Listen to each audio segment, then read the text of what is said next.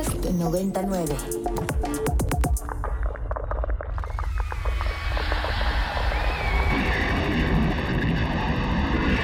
Radio Mórbido.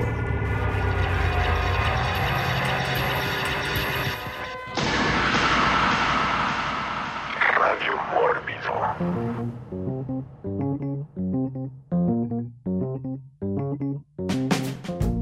Hola, hola, hola, muy buenas noches a usted, a usted que nos escucha en estos momentos a través de la frecuencia de Ibero 90.9, nuestra casa, la casa de Radio Mórbido, estación con la que nos casamos hace eh, ya 13 años, ya llevamos 13 años de feliz este matrimonio, a veces no tanto, pero ahorita es un feliz, feliz matrimonio. Bienvenidos todos a un programa más de Radio Mórbido, su película de cine, cómics, eh, música, antropología, historia y cultura pop, todo visto a través de ese, ese ojo mórbido, que es un ojo clínico y darks. Y les recordamos nuestras vías de contacto. Nos encuentra en todas las redes sociales como Mundo Mórbido, pero sobre todo, sobre todo en la red social de Twitter con el hashtag Radio Mórbido. Durante el programa usted puede participar,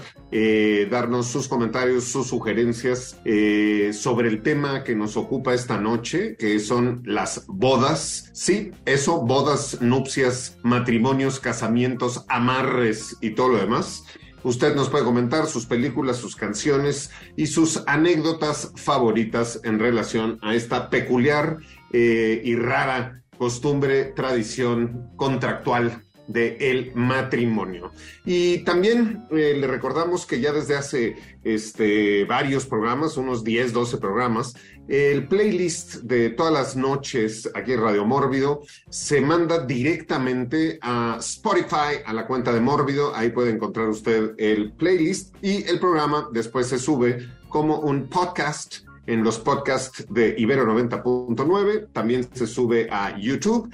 Y por supuesto que si usted nos está viendo en estos momentos es porque lo hace a través de la señal de Mórbido TV, nuestro canal de TV de paga para toda América Latina. Entonces, pues pura vida, este, hola, hola, este, chao, como quiera que usted salude en su respectivo país. Le mandamos, le mandamos un saludo esta noche mórbida. Y pues nada, empecemos presentando al equipo, al equipo de esta noche.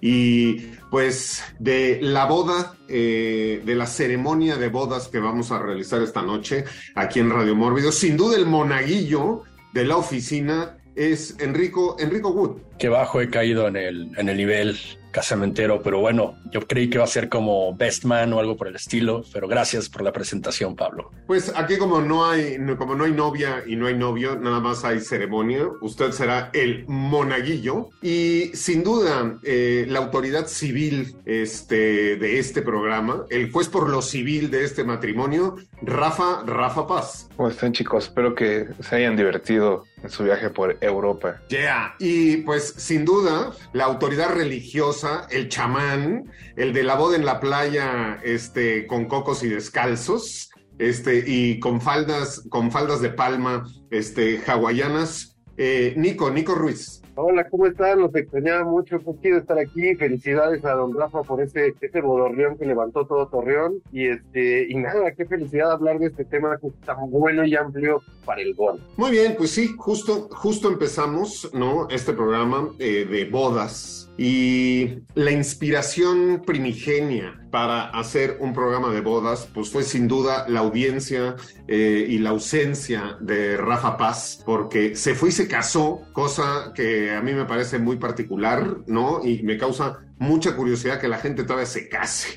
Entonces, empecemos, empecemos esta primera ronda, ¿no? Hablando sobre pues, nuestras experiencias este, con las bodas, y pues empecemos con el más reciente matrimoniado, eh, Rafa Paz. Eh, pues nos fuimos a casar al desierto, porque allá es, es, mi mujer. Y pues básicamente queríamos tener un momento con los amigos, divertirnos, pasarla chido. También eh, pensamos que después de, de, la pandemia, cualquier persona, digo, cualquier pareja que haya superado la pandemia, en realidad pues no hay muchos otros inconvenientes que se puedan presentar y que pongan en peligro la situación. Entonces creíamos que era un buen momento de, sobre todo después de tantos años de, de estrés y de enfermedades, pues de pasar un rato chido con la familia y con los amigos. Y me parece que todo el mundo la pasó bien, no, no hubo accidentes mayores. Yeah, me parece muy bien. Bodas, eh, Nico Ruiz. Nada, a todos, a todos nos han tocado una buena dosis de bodas. Yo siento que cambian con el tiempo. Cuando era, cuando era chamaco a mí me parecía algo muy, muy raro porque para mí era absolutamente ajeno entrar a una iglesia y nunca entendía cómo comportarme. A veces quería ir a, a- a hacer la comunión, a comer la hostia o a comer, yo creía que comían algo y se veía rico y a veces me formaba y mis padres que son unos ateos recalcitrantes así me regañaban. También no sabía nada de los códigos y todo eso me parecía extremadamente raro y también me sacaba de onda que tanta gente estuviera bailando tan feliz. Pero con el tiempo, pues claro, descubres las bodas como algo muchísimo más divertido o muchísimo más caótico o muchísimo más raro y en realidad curioso porque en las bodas te estás celebrando a dos personas que en realidad nunca ves y que nunca van, no, la noche se trata de ellos pero en realidad estás pasándotela con otras personas por ahí a veces más incómodo de, de reencuentros raros pero las bodas son una cosa como muy curiosa y, y que, y que además me parece que no sé si han visto los ritos de bodas como masculinos totalmente raros que hacen de repente no sé si les han tocado por ejemplo la muerte del novio que ponen un requiem y cargan un ataúd en donde está el novio porque se va a morir su masculinidad o algo así horrible. En todo caso, son espectáculos rarísimos que siempre me han parecido algo como muy divertido y al mismo tiempo muy terrorífico. Muy bien, eh, a ver, sí, las bodas son, digo, lo hablaremos a lo largo del programa, toda una, toda una serie de supersticiones, tradiciones, hay pre a la boda, está la boda, está luego la luna de miel, la no sé qué, o sea, hay toda una serie de rituales y de cosas alrededor de las bodas, pero a ver, primeras impresiones de bodas en tu vida, Enrico Wood. La primera boda a la que asistí fue la de la rana René con, con Piggy en, en los Muppets Conquistan Manhattan. Me parece que es donde se casan. Y el pobre René estaba a dos segundos de decir, de, rajarse en el altar con Piggy. Y como ya todos conocemos, ahí el, el chiste este de Family Guy, que los hijos de Piggy y René son mutantes, así como en la mosca, ¿no? Pero este, ya supongo que en el, en el siguiente, en donde hablemos más a fondo de las bodas, pues hablaremos ahí como de, la- de, de nuestros recuerdos, porque la boda del hermano de mi mamá, o sea, de mi tío, fue una de las, un- es una boda que todavía no ha sido superada en la historia. Que de- he, he ido a muchas bodas, por cierto, el día que me les case, todos están invitados, y el, pero esa, esa boda es muy difícil de superar, fue, fue bastante buena. Muy bien, a ver, eh, bodas hay de muchos tipos, ¿no? Y muy distintas. Bodas, casamientos o nupcias son términos referidos a una ceremonia religiosa o civil mediante la cual se celebra el comienzo del matrimonio. Generalmente una boda es un rito que formaliza la unión entre dos personas ante una autoridad externa que regula y reglamente el procedimiento, el cual genera compromisos contractuales u obligaciones legales, según las legislaciones entre las partes o contrayentes. La ceremonia se, se compone de varias partes, eh, que varían dependiendo del rito. Las más comunes en el mundo occidental son la presentación ante la autoridad, sacerdote, juez, alcalde, etcétera, manifestación expresa de los novios de construir la relación contractual y el intercambio de anillos. Sin eh, perjuicio de ello, existen también ceremonias no convencionales para parejas que no desean o que no se encuentran en condiciones de acceder a una ceremonia tradicional, civil o religiosa. Evidentemente, para nosotros lo más común son las bodas católicas, ¿no? Sin embargo, pues también existen las bodas judías que son como muy distintas, ¿no? Y para mí, en muchos sentidos, de pronto son más divertidas, porque además, en, generalmente en el mismo lugar donde es eh, la ceremonia, es el banquete y la fiesta, ¿no? Las ceremonias católicas, pues son en una iglesia en su gran mayoría, aunque veremos, ¿no? Hay toda una serie ya de este, nuevos, nuevos estilos de bodas, boho chic, o en la playa, o toda una serie de terminologías este, ahí que existen. Pero bueno, tendría que decir en este programa de manera este, particular, para el que no lo sepa, pues que no es Rafa Paz el único casado en, en, entre los que estamos aquí, porque yo me casé hace muchísimos años. Este, me casé específicamente en 1998 en eh, Marruecos, bajo las leyes árabes, con una mujer francesa, con la que pues es imposible eh, divorciarnos, porque pues para divorciarnos, como es bajo las leyes árabes y las leyes de Alá, pues yo tendría que enterrarla hasta el cuello en la plaza pública invitar a todos los hombres del pueblo a que la maten a pedradas por infiel, que lo ha sido, ¿no? De manera acordada mutuamente. Entonces sí, estoy, yo sigo feliz, felizmente casado.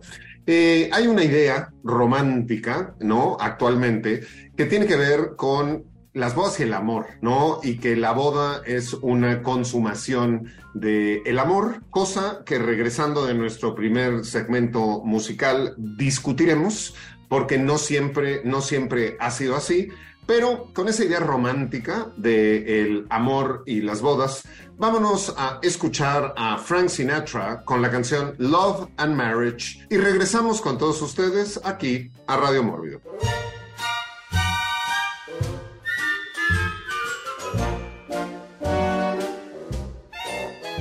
Estamos de regreso en Radio Mórbido después de escuchar a Frank Sinatra con Love and Marriage. Y hablábamos antes de irnos a la canción justo de esta idea, ¿no? Como muy romántica, pero además una idea muy reciente, muy moderna, que tiene que ver, ¿no? Y que plantea esta relación directa entre el amor y las bodas. Pero ya decíamos, ¿no? Eh, hace un rato que a final de cuentas las bodas son contratos. La gente realiza un contrato y las bodas muchas veces eh, se han utilizado, ¿no? Para negocios, para alianzas, ¿no? Para asegurar eh, reinos, para unir tribus, para parar guerras, para unir ejércitos, porque esta parte de que el amor eh, es determinante para una boda, es una cosa, digo, creo que del siglo XX, eh, donde incluso además, eh, digo, hoy en día ya con todo el mundo woke y todo el politically correctness y no sé qué, ya es una cosa rarísima, pero todavía en la generación de nuestros abuelos, por ejemplo, era muy común ver a un señor de 50 años casarse con una chica de 13, de 14, de 16, ¿no? Y todas las familias eran felices y era una cuestión normal. Hoy, no, hombre, sería pedofilia, lynchenlo, change.org, este, depravación sexual absoluta, cancelación, este, pérdida de absolutamente todo. Entonces, digo, como siempre hemos dicho, el bien y el mal es una cuestión de fechas, pero las bodas siempre han sido un instrumento y una herramienta. Eh, comentarios alrededor de esto y alrededor de las bodas y vamos con eh, Rafa Paz. Pues, pues en efecto, me parece que han ido cambiando los significados y que quizá conforme pase el tiempo habrá otros métodos y otras bodas. Yo conozco a alguien que viene a este programa y que no está aquí y que dice que está casado porque hizo un compromiso con su chica, así unas vacaciones, que para él eso ya es estar casado. Entonces creo que en realidad depende mucho de pues de la pareja, ¿no? Eh, yo puedo decir que en mi caso pues dinero no hay, así que no fue por por heredar, eh, tampoco tengo tías que vayan a aparecer de la nada con algún castillo en las lomas, entonces fue, fue algo creo verdaderamente sincero y que pues no sé si lo volvería a hacer, ¿no? O el plan más bien es no volverlo a hacer. Bueno, ya, ya escucharemos más adelante, ¿no? A Paco Plaza, este, en una entrevista es justo sobre las bodas, porque Paco dice que le gustaría casarse tres veces, cuatro veces, que porque las bodas le parecen increíbles y que cada boda le vendría saliendo mejor, ¿no? Por ahí también podríamos, digo, hablar del caso de este, la viuda, las viudas negras, ¿no? Estas mujeres que pues, se casan una y otra y otra vez y lo hacen por deporte.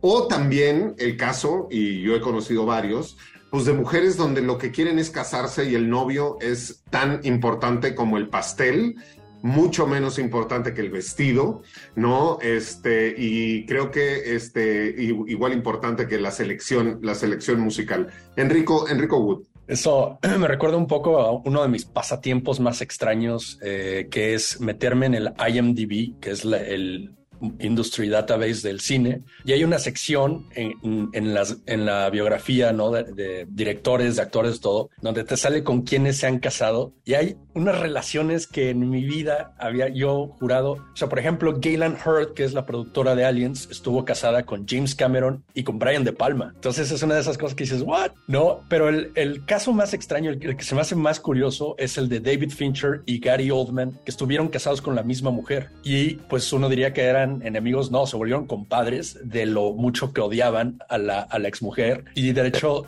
hicieron, eh, la última película que filmaron fue Mank, en, ya saben, la biografía del, del, guionista de Citizen Kane, y eso fue porque los hijos de, de, Gary Oldman y los hijos de David Fincher son medios hermanos, que es una de esas cosas así como, o sea, de repente Hollywood actúa como estos lineajes antiguos, ¿no? De, de del medievo, donde trazas, ¿no? En las familias que se casan así. Entonces, es uno de mis pasatiempos favoritos y ves unas cosas que es así como de, de, qué, de dónde sacas que este mono se casó con tal, y aparte, los que coleccionan esposas, James Cameron lleva algo así como seis esposas. Es, es, una locura. Y los, y aparte esos son presas, porque los cuates, los, los cineastas y productores de, y actores de, del viejo Hollywood, a veces se casaban hasta diez veces. Era una cosa así tremenda. Bueno, creo que también en relación a um, el tamaño del reino o de la fortuna, es que pues también hay una correlación con el número de bodas, ¿no? Robert Murdoch ahí anda, ¿no? Pues siguiendo casándose y además, bueno, ¿no? Cada vez, ahora, eso sí es pedofilia, aunque es mayor de edad la mujer, pero bueno, él, tiene, ¿no? 90 años y está con el 50, entonces eso quiere decir que cuando ella nació, él ya tenía 40 años, ¿no? Una cosa así. Este, ahorita Enrico toca un tema muy particular también. Estamos hablando, empezando a hablar de este asunto de, ¿no? Las bodas como alianzas, las bodas como estrategia política, pero también estos viejos linajes, este, y si nos vamos más bien a los antiguos, también tenía que ver que se casaban entre hermanos y que era, ¿no? Porque no había una sangre tan pura y no había, y se tenían que casar con alguien noble. Entonces, de los eh, faraones en Egipto hasta la nobleza en la Edad Media, pues se casaban entre hermanos, entre primos, entre cosas y otro, otro escándalo woke en este momento, ¿no? Que ardería absolutamente de cómo es posible, eso es incesto y no se puede y jamás se podría. Pues bueno, hace unos poquitos años ¿no? Este, eso era, eso era lo común. Nico, Nico Ruiz. Sí, qué historia de terror casarse con Rupert Murdoch, no, no, no, no friegues. No, este, es muy interesante eso porque incluso había como fases civilizatorias que solamente podían funcionar por la institución del matrimonio, fuese ese como fuese, ¿no? O sea, como el asunto de los egipcios, por ejemplo, en donde tenías que los faraones se remontaban por cuestiones de linaje y por anotaciones a través de las bodas, a través de las alianzas y a través de cómo nacían hasta el rey sol, pues, ¿no? o incluso con los griegos, en donde también pasaba que había una descendencia, o que se creía que podía haber una descendencia directa de los dioses, porque ya sabían que los dioses no eran muy fieles, no andaban por ahí haciendo, haciendo sus cosas y llegaban y se matrimoniaban en la tierra con personas o con vacas, que supongo que ya no era tanto un matrimonio, sino algo más horrible. Este, pero el asunto de, del linaje era súper importante y, y, de nuevo se volvió como algo muy importante y la base del poder aristocrático nobiliario de Europa en algún momento, cuando se empezaron a notar efectivamente en las iglesias a partir del siglo XV quién se casaba con quién. Y a partir de estas anotaciones se podía saber exactamente hasta dónde iba un linaje de nobleza, que por ejemplo los franceses lo tenían absolutamente claro, o incluso lo tienen claro hasta ahorita. Hay varones que todavía tienen su linaje escrito hasta el medievo para comprobar que vienen de esa sangre, aunque estén totalmente, totalmente pobres y, y, y sin dinero. Y es muy interesante porque lo que decía Pablo es absolutamente cierto. El asunto de las bodas por amor que empezó con una forma ideológica de como la burguesía en el siglo XIX, todos los matrimonios eran por con, conveniencia, ¿no? Un mercader rico se casaba con, con, eh, con, la hija de algún noble para adquirir la nobleza él y para que el noble, que generalmente estaba ya bien quebrado, era algo de dinero de nuevo en sus arcas. Y eran por conveniencia, pero se empezaban a crear las bases para el melodrama, para todas estas ideas de que las relaciones eran en verdad por amor y que el amor iba a vencer a todo y que el amor iba a matar al, al matrimonio por, por conveniencia y etcétera. En realidad todo desde el principio mucho más que una cuestión religiosa, era una cuestión política, el establecimiento de un poder, una cuestión, por supuesto, económica, el intercambio de dinero entre familias, también el establecimiento de una riqueza a través de familias que se, que se entrecasaban. Claro, y ahí podemos ver, eh, digo, entramos a cosas muy interesantes. ¿No? Entramos a esta cuestión de los linajes, ¿no? Y de cómo no te puedes eh, casar eh, con cualquiera, ¿no? No es como ahora de que si tú le preguntas a alguien que con quién se puede casar, te responde pues con quien yo quiera, cosa que es totalmente mentira porque pues no se puede casar con nadie de su familia, no se puede casar con la gente que ya está casada, no se puede casar con, ¿no? O sea, hay toda una serie de cuestiones. Pero hasta el día de hoy, ¿no? Eh, siglo XXI, tiempo woke, y muy próximamente ya tiempo de la AI que va a decidir con quién te puedes casar y con quién no. Podemos ver nosotros como survivals y reminiscencias de esto. Eh, y para todos los que les gustan las revistas de chismes y todas esas cosas, este, o la porcelana china con eh, té de Ceilán, pues podemos ver el caso de la familia real inglesa, ¿no? Y de cómo pues uno decidió casarse con una morenita y entonces, no, bueno, exiliado, desheredado, le quitaron los títulos, este, las joyas y lo mandaron vivir ahí a un tipi a Canadá con su, ¿no? Con su indígena. Así que no, no, mira, con la negrita, este, te me vas, te me vas a vivir, este, para otro lado. Pero también es una cuestión que podríamos ver porque eh, hasta el día de hoy, entre la gente que practica la religión judía, no te puedes casar con cualquiera primero, casarte con un no judío es una cuestión que, bueno, es un escándalo completo familiar y que merece la deshonra, la de o sea, te desheredan, tarará.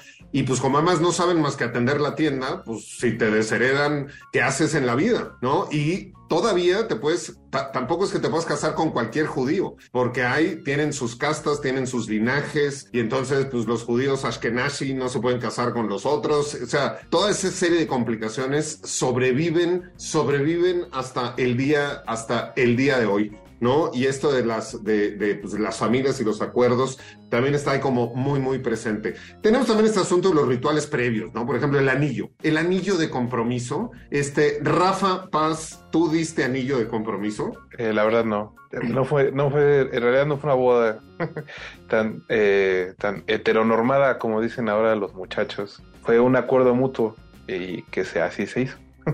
Bueno, es que esta parte de los anillos además tiene que ver con, ¿no? Eh, amarrar, con cerrar, con guardar. De hecho, por ejemplo, hay por ahí, este, en Irlanda era el anillo para la novia, el anillo para la mujer, este, para el hombre tenían una corona, y si la corona estaba para abajo era que todavía no estaba casada, y si era para arriba era que ya estaba casada, pero es muy interesante este, este asunto de los anillos. En algunas tribus también se, se, hacen brazaletes, ¿no? Hay anillos y brazaletes que parten de un lugar al otro. Eh, Enrico, Enrico Wood. Eso, por ejemplo, me recuerda a este artículo que leí hace unos cuantos años que decía que por culpa, igual que siempre, por culpa de los millennials y de los centennials, la industria de los diamantes está yendo para abajo, pero eso es porque no, no le alcanza a nadie, no, y aparte, eh, bueno, de mi edad o de nuestra generación y unas cuantas generaciones para abajo, para andar comprando anillos, ¿no? Entonces, pues el mercado de diamantes empezó a ir para abajo, se, desplomó y, el, eh, y todos estos artículos venían como en tono de, es que tienen la culpa ¿no? Porque no quieren casarse o, y luego también porque, y, pues la gente en Twitter pues sí se ofendía y decía, no, pues güey, sí me quiero casar, pero no me alcanza para un, diamante, o sea, no puedo ni pagar la renta, nunca voy a poder comprar una casa ni un carro y todavía quieres que compre un diamante, ¿no? Y este, entonces sí fue como uno de esos artículos donde yo dije, ah, eso es, no, es, es más o menos cierto, porque si piensas, no, como en el precio de, del, anillo, si eso es como, no, madre, así como de mejor me voy yo a África, una de esas zonas de, no, de combate y lo saco yo. Gracias, me sale un poco más barato aplicarla de diamante de sangre, ¿no? Que comprarlo en, no sé, en Van Cleef, Arpels o una madre así. Pues bueno, ese, ese comentario de me voy a África y me sale más barato, por algo me recordó a Brad Pitt y Angelina Jolie, ¿no? Este, y su paternidad, otra de las, ¿no? Parejas, este, eh, contractuales dentro de Hollywood. Eh, Nico Ruiz es, muy interesante como todos los símbolos de los anillos, o también hay en otro tipo de bodas los lazos, las, este, las, las como mantas, como frazadas para envolver a, a, los nobles y todo eso. Y, o sea, digo, había varios orígenes que decían para los anillos. Hay uno que es ahí medio espurio, porque decían que, y esto es una romantización absolutamente moderna, ¿no? Que decían que, que los romanos creían que había una vena conectada del de, el dedo en donde se pone el anillo al corazón y que por eso se unían de corazón. En verdad, eso es una invención moderna, ¿no? los romanos no tenían para nada esa misma noción del matrimonio que llegamos a tener, ni del placer, ni de la homosexualidad o heterosexualidad como lo comprendemos. Pero lo que es interesante es como todos estos símbolos, ¿para qué sirven? Fuera de las cuestiones políticas y económicas como macro y de los reyes y de todas estas, el matrimonio es la institución que cambió la forma económica en donde vivimos. Y Pablo no me dejará mentir en esto, pero hay toda una historia, por ejemplo, de, de las familias, de los hogares. Y, y, toda esta historia cambia como la estructura económica de los países. No es lo mismo, por ejemplo, como eh, como en un, en un sistema poligámico, ¿no? Patriarcal, como, como algunos, eh, algunos lugares bajo la ley musulmana, cómo se organiza el dinero adentro de una casa. De hecho, tienes prohibido por la ley islámica casarte con más mujeres de las que puedas mantener según un cierto estado económico. Pero si lo piensan en Europa, cuando se empezaron a juntar en parejas monogámicas, lo que hacía es que las casas tuvieran un mayor sustento económico, pero hubiera menos hijos. Y de, de empezó a cambiar la demografía toda Europa. Empezaron a reproducirse menos, había como más seguridad, subía el nivel de vida. Toda esta institución del matrimonio, como la conocemos ahorita en Occidente, cambió totalmente la economía y la relación de las personas con lo que podían adquirir o no. Una persona sola, en realidad, no podía adquirir lo mismo que una persona en matrimonio. Y bueno, luego venían los hijos a arruinarlo todo. Muy bien, pues a ver, estamos hablando de hijos, estamos hablando de los distintos tipos de matrimonio.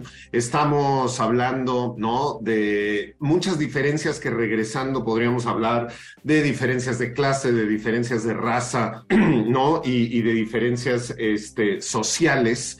Y bueno, hablábamos también de el príncipe Harry y, y, Meghan y cómo le fue con la familia inglesa.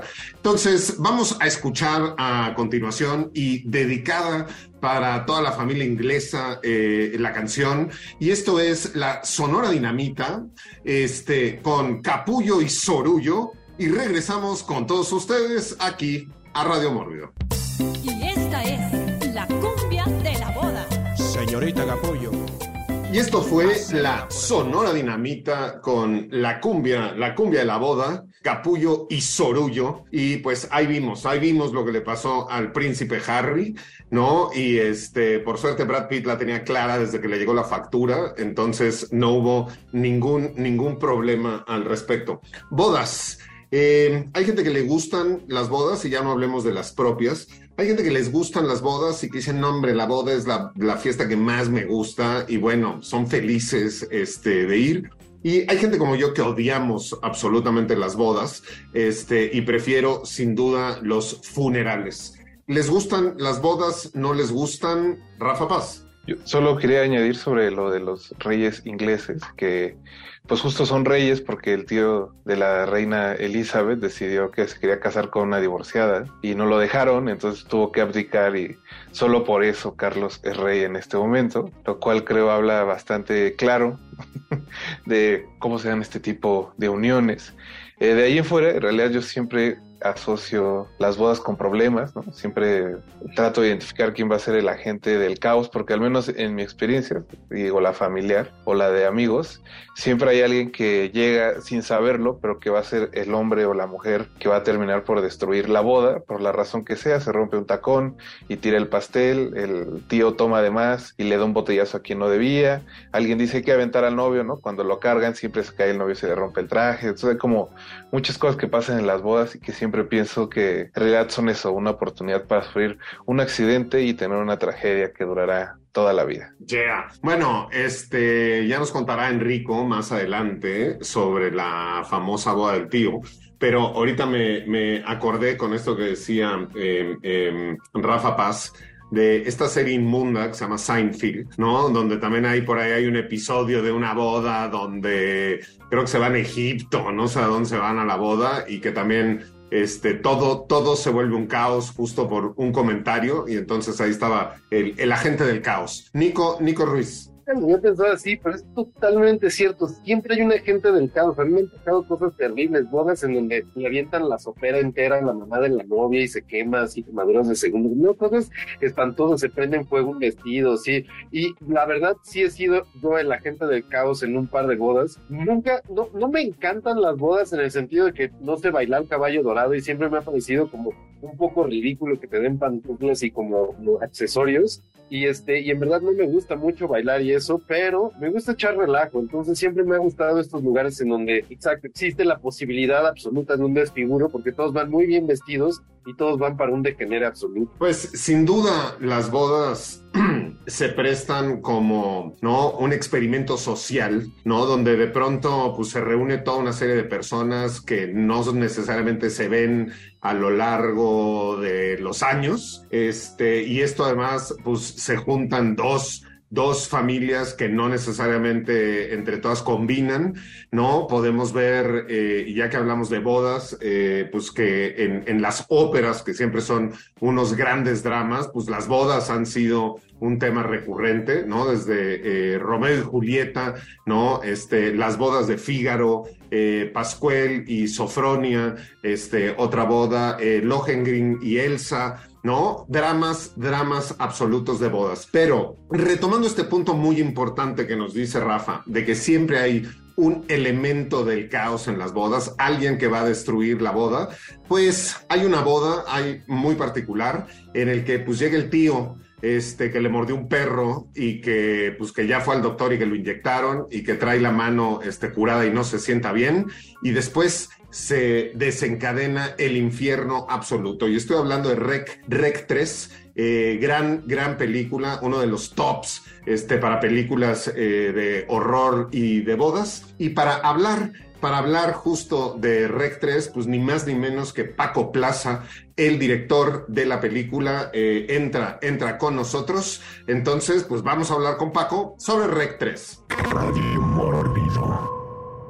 Y pues sí, amigos de Radio Mórbido por Ibero 90.9, eh, como les decía hace un momento, vamos a platicar ni más ni menos que con, pues, es un invitado especial, pero es de casa, es de familia y es de nacionalidad, este, ya también, eh, con el mismísimo Paco Plaza. ¿Qué tal? ¿Cómo estamos? Yeah. Gusto verte. Pues mira, Paco, estamos, estamos hablando sobre bodas y es imposible hacer un programa de radio mórbido donde analicemos el tema de las bodas, ¿no? Y sobre todo, pues esas, las que nos gustan, ¿no? Las llenas de sangre, este, de motivos, eh, alegorías de, de, el mundo mórbido, sin pensar en una de las que para mí es eh, las películas más representativas dentro del el género y las bodas, y eso es Rec, Rec 3,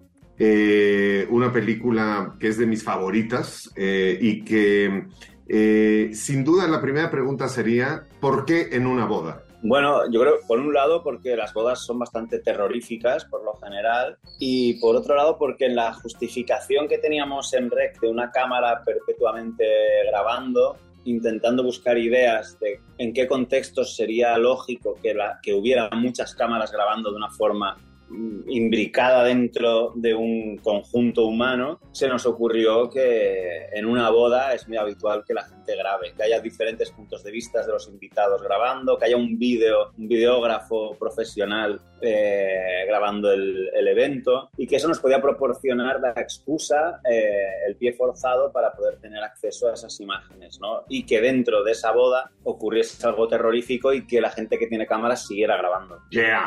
Pues digo, sin duda escucho de los casados o que han estado casados que las bodas son algo terrorífico. A mí personalmente no me gustan las fiestas de las bodas, pero ¿tú disfrutas las fiestas de las bodas? Me gustan muchísimo. O sea, es de las cosas que más me, que más me puede gustar. Porque es un lugar donde el arco de los personajes de principio a final siempre cambia mucho. Eh, la gente empieza a tomar, a desinhibirse, eh, ves eh, pequeñas pullas familiares, conflictos familiares que afloran con las horas, con el paso de la bebida, gente que hace mucho tiempo que no se ve. O sea, creo que te, genera un ecosistema muy interesante de personas que a lo mejor llevan años sin verse pero son familia, de gente que puede estar enfrentada entre ellos mismos, eh, exparejas, ex amigos, primos con el que te llevas bien, primos con el que te llevas mal, la familia que viene del...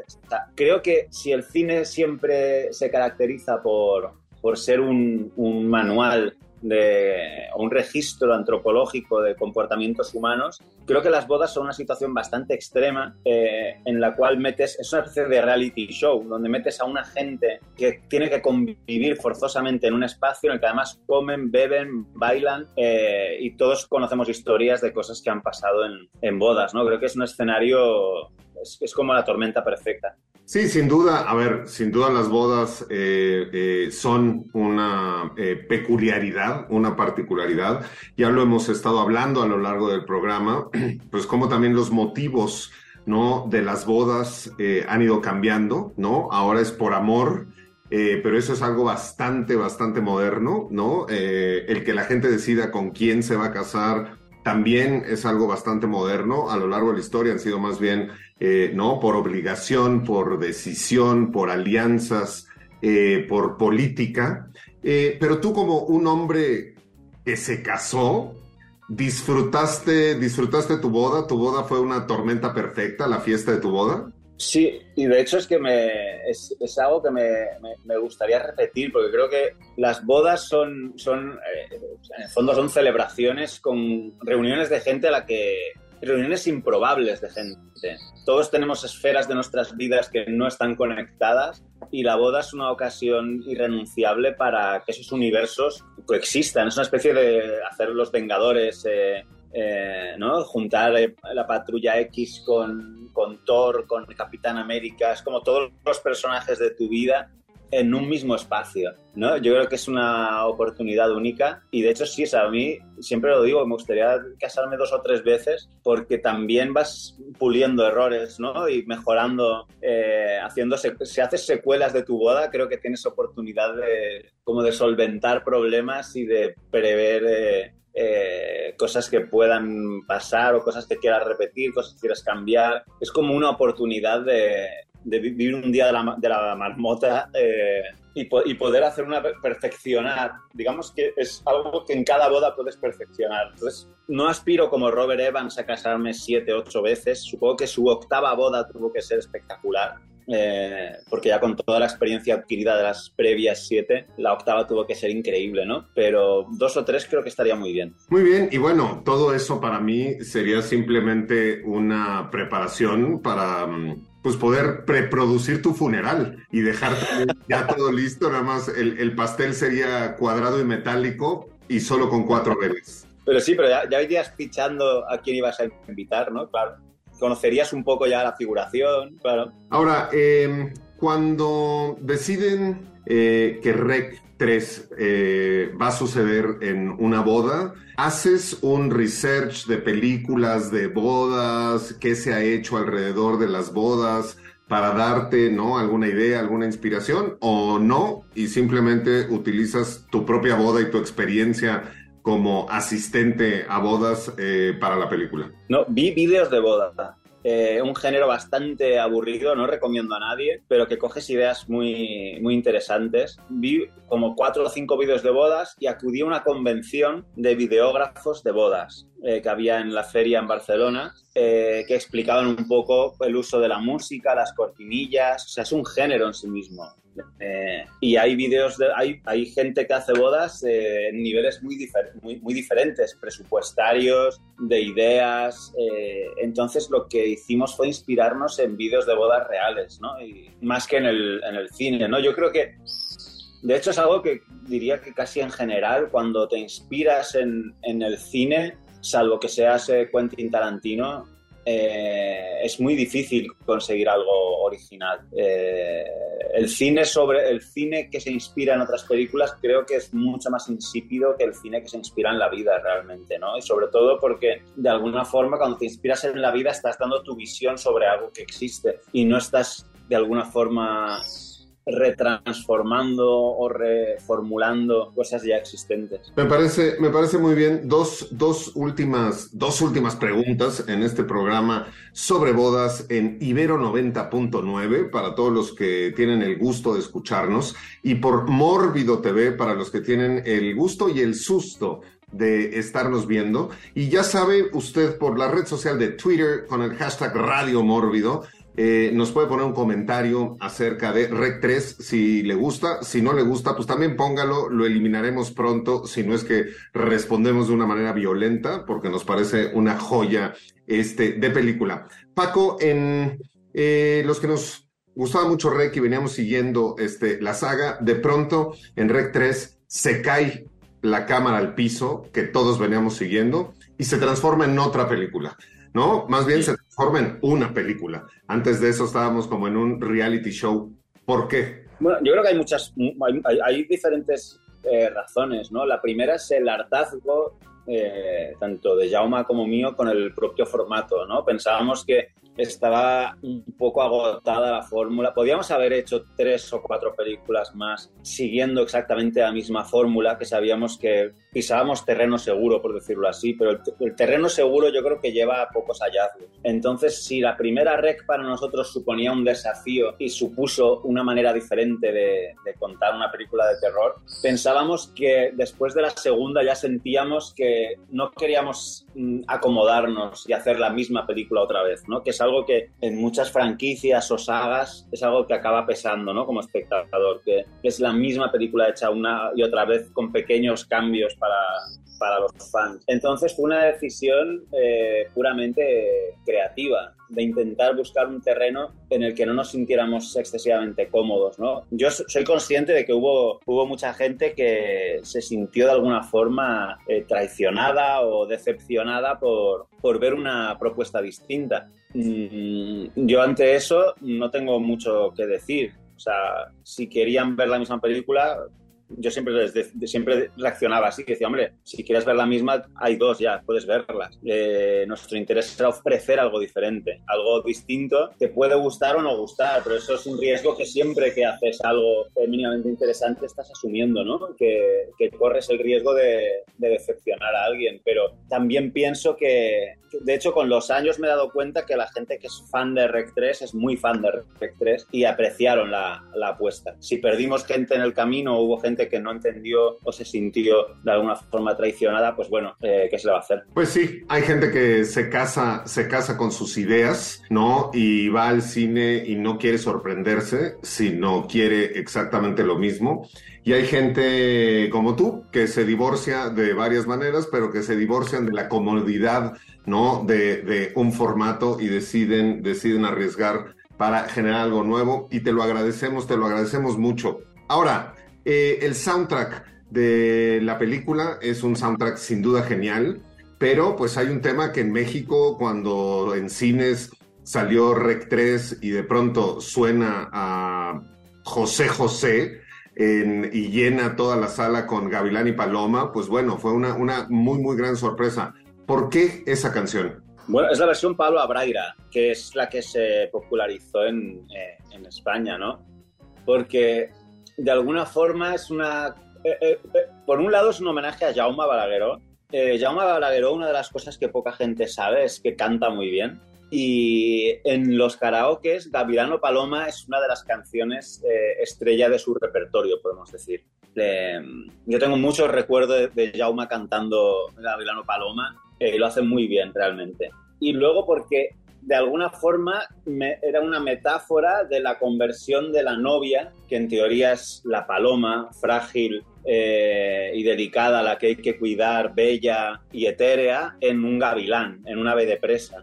¿no? Entonces me gustaba mucho que creo que simbolizaba muy bien esa dualidad de la novia con la sierra mecánica, eh, rompiendo de alguna forma los estereotipos más, más clásicos de las mujeres en el cine de terror y que fuera ella la que, la que agarrase la sierra mecánica y fuese a rescatar al caballero que está asustado escondido en la cocina. Genial. Pues bueno, sí, sin duda la versión que sale en Rec 3 no es la de José José, pero eso en México no nos importa porque cuando oímos Gavilán y Paloma, José José es lo que viene a nuestra mente. Y nunca sabremos en realidad si además de buen cantante también es muy buen bailarín, eh, Jauma, y fue parte de varios ballets este, en su juventud. Quedará todo en el misterio, pero como este programa también es musical, nos vamos a escuchar a continuación justo la versión de Gavilán o Paloma que sale en la película de Rec 3 y nosotros regresamos ya sin Paco Plaza a Radio Mórbido. Paco, muchísimas gracias. Muchas gracias a vosotros, un saludo a todos los oyentes y un abrazo muy fuerte a ti, Pablo. Listo, pues vamos con Gavilán o Paloma y regresamos con todos ustedes aquí a Radio Mórbido.